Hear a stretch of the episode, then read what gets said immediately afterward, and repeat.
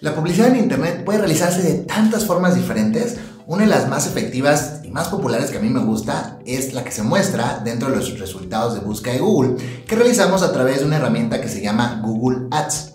Aunque es intuitiva y fácil de manejar, necesitamos mucha práctica para comprender todas sus posibilidades de uso y realizar campañas exitosas. Si eres primerizo en Google Ads, aquí arribita te dejo un video donde hablamos sobre este tipo de publicidad para principiantes. Si eres uno de nuestros seguidores y ya viste la masterclass de la que te hablo, bueno, te invito a que te quedes este video porque te daré algunos consejos para evitar los errores más comunes, más comunes en este tipo de publicidad. Número 1. Evita utilizar demasiadas palabras clave. Google tiene en cuenta la página destino de los anuncios, de manera que si utilizamos muchas palabras clave es posible que no estén presentes dentro de nuestro sitio web. La mejor opción es centrarse entre 5 o 10 palabras clave por grupos de anuncios para jugar con ellas y pujar por las más relevantes. Además, facilitará nuestra gestión y evitará que nuestro gasto se dispare por las nubes.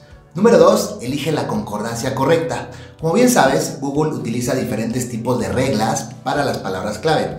Dependiendo de cuál utilicemos, apareceremos en unos resultados o en otros. Para comenzar se recomienda utilizar una concordancia amplia o amplia modificada y analizar las búsquedas que llegan a nuestros anuncios para ir adaptándolos. Lo óptimo es contar con la amplia mayoría de nuestros anuncios con concordancia exacta, las que llevan corchetes. Número 3. Utiliza más de un anuncio por grupo de anuncios. Aunque pensemos que es más fácil manejar nuestro grupo de anuncios con solo uno, esto es un error. Lo óptimo es utilizar mínimo tres anuncios por cada grupo de anuncios y probar mensajes diferentes para ver cuál obtiene mejor CTR, que es la tasa de clic sobre impresiones. Bien. Número 5 es incluir llamadas a la acción. Los famosos CTA, que son pequeñas frases que literal llaman a la acción a las personas. Suena medio boba tontería, pero en los anuncios no deben de faltar este tipo de frases como llámanos, contáctanos, reserva con nosotros, ¿ok? Número 6. Incluye extensiones en los anuncios. Las extensiones de los anuncios nos permiten incorporar numerosos recursos a nuestros anuncios y no debemos desaprovecharlos. Por ejemplo, puedes agregar la ubicación de tu negocio, tu teléfono, enlaces a tu sitio web, precios, promociones, textos destacados, entre otros más. Además, el agregarlos te eleva el nivel de calidad de nuestros anuncios y hace que pueda disminuir su costo.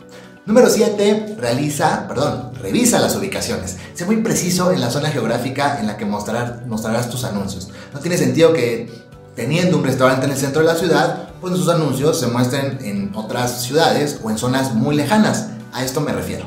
Número 8. Datos demográficos y horarios. Apóyate con Google Analytics para conocer las edades, ciudades, sexo y horarios más recurrentes en los que los visitantes entran a tu sitio web por supuesto gracias a los anuncios, y elimina aquellos que no son relevantes.